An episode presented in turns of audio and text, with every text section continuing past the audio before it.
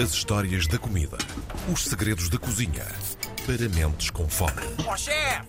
Porque o chefe é que sabe. Ele sabe mesmo, é por isso que está connosco mais uma vez. Olá, Tiago Emanuel Santos, seja bem-vindo. Bom dia, Karina Jorge, bom dia. Obrigado pelo tributo relativamente à minha beleza física. Uh, também concordo, das coisas mais bonitas deste, deste, deste programa sou eu, não é? É verdade. Uh, mas hoje vamos falar de uma coisa que nem sempre é vista como um menino bonito, às vezes é o patinho feio, Hum. mas uh, como todos os patinhos feios, tem um contributo importantíssimo para a nossa mesa. Hoje vamos falar de um dos amigos do bacalhau quando está pelo Alentejo, e ele está agora no Alentejo de férias também, É verdade. que é o vinagre. Não é? O bacalhau, João Bacalhau, nós estamos a fazer aqui malzão a este período de repouso dos, dos ouvintes do bacalhau, não é? Não é o bacalhau que está de férias, os ouvintes é que estão de férias do bacalhau e eh, o bacalhau está pelo Alentejo. E eu como também. sabemos, no Alentejo, Eu estou bastante férias do bacalhau, coitadinho. e, e Karina Jorge também está a fazer um repouso do bacalhau. Espero que ele não, ouça, não esteja a ouvir o programa neste momento.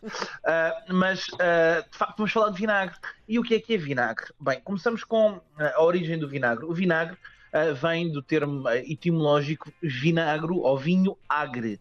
Ah, e, portanto, daí a palavra vinagre, que é vin, do francês, Uhum. agre, que é um vinho que se torna ácido. Uh, como é que isto se consegue? Consegue-se através de um processo fermentativo. Todo o vinho se transforma em vinagre, inevitavelmente.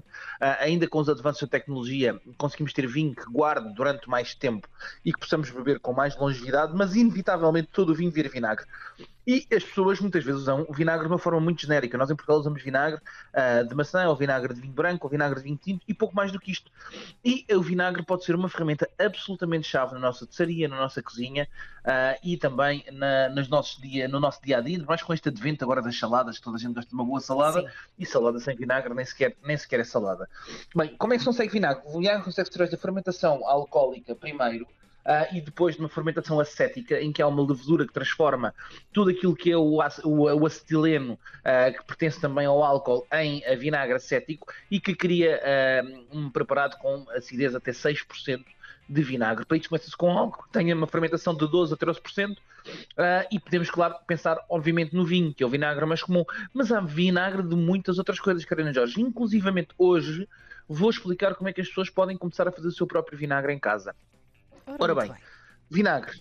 Podemos ter vinagre de coco, vinagre de café, vinagre de framboesas, vinagre de laranja, vinagre de limão, vinagre de arroz, vinagre de tudo o que seja possível fermentar e transformar em bebida alcoólica. Tudo que tenha um hidrato de carbono, até vinagre de eh, farinha. Pode ser vinagre de massa folhada. Ah, Podemos ter vinagre daquilo que nós quisermos. Tudo que tenha açúcar ou hidratos, sejam Sim. eles naturais, até porque os hidratos são o mesmo que açúcar, conseguimos transformar em uma bebida fermentada que conseguimos depois fazer um processo ah, de ah, acet- acetilose e, portanto, criarmos aqui o ácido acético. Esta é a parte complicada, já vou dar a receita. Como é que as pessoas podem fazer vinagres em casa e é divertidíssimo para fazermos aquela receita especial, para podermos dar um, um toque especial. Imagina, uma salada de pato com pepino e manga, que podemos dar um toque de café ou um toque de coco. Como é que podemos fazer isto em casa? Muito simples. Olha, compramos um vinagre ahm, bom, razoável. Eu recomendo de arroz. O de arroz porque, porque é mais neutro, não tem grande, não tem grande predominância de sabor. Ah, mas existe inclusivamente ah, venda só de bases de vinagre neutras. Portanto, já se consegue comprar até bases acéticas para podermos fazer ah, o vinagre que nós desejarmos. Imagina, Karina Jorge, que vais fazer uma salada de manga ah, com pato, pepino e ah, fica perfeito com um pouco de vinagre de coco e café. O que é que fazemos? Pegamos em um pouco de coco seco para 300 ml de vinagre. Já temos vinagre pelo menos para 6 meses. 300 ml de vinagre. Vamos pegar em ah, 10 grãos de café inteiros e vamos pegar em duas colheres de sopa de coco seco ralado.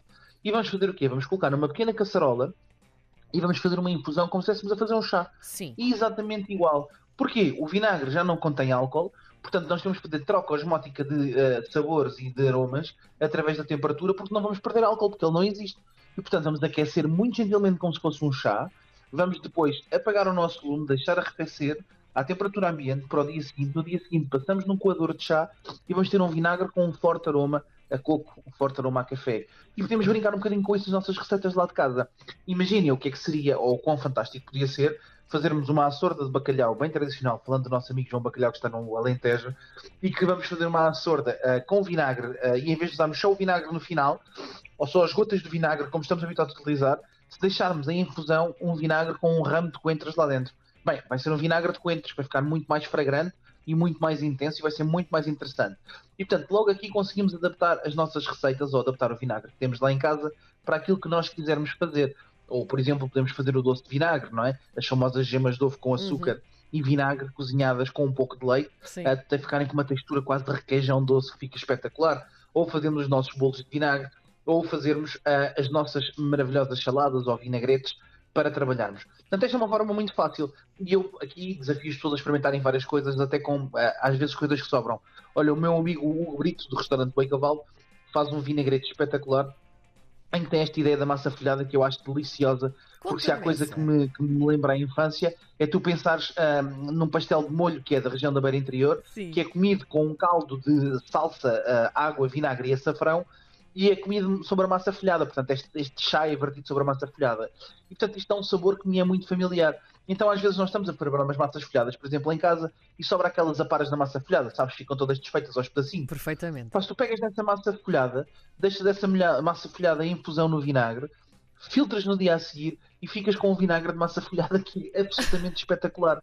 E de repente tu agarras e estás a fazer uh, um, uma salada com um queijo gratinado ou um queijo gratinado no forno por exemplo, que queres dar um toque de vinagre mais caramelizado, reduzes esse vinagre de massa folhada e estás quase a comer um vinagre de folhado de queijo. E, portanto, há um conjunto de criatividade que nós podemos aplicar ao vinagre com aparas até que temos lá em casa, e é agora isso que eu vou falar com os nossos ouvintes, para os sensibilizar para esse facto, que podem maximizar e otimizar os desperdícios e criar aqui uma utilização fantástica para o nosso vinagre. Olha outro exemplo fantástico. Todos nós temos, e principalmente tu, que és latifundiária da região centro, temos nas nossas nos nossos quintais e nas nossas quintas árvores de fruto, não é? As, as, peras, as maçãs, as laranjas. E, e há sempre umas no final da estação, agora, por exemplo, que são aquelas que estavam precoces na altura da apanha, que vão ficando e vão ficando muito maduras e depois vão cair e que nós não vamos consumir. Bem, nada melhor do que, por exemplo, começarmos o nosso próprio vinagre. Como é que se começa vinagre? Toda a gente pode fazer lá em casa, até com aquela fruta assim mais tocada. Vamos pegar, por cada quilo de fruta, vamos usar 200 gramas de açúcar, apenas isto, uh, e vamos utilizar a água da garrafa ou água filtrada. É a única regra. Portanto, um quilo de fruta muito madura, o mais madura possível, vamos usar para um quilo de fruta, vamos usar uh, um litro de água e vamos usar 200 gramas de açúcar. Só isto, nada mais.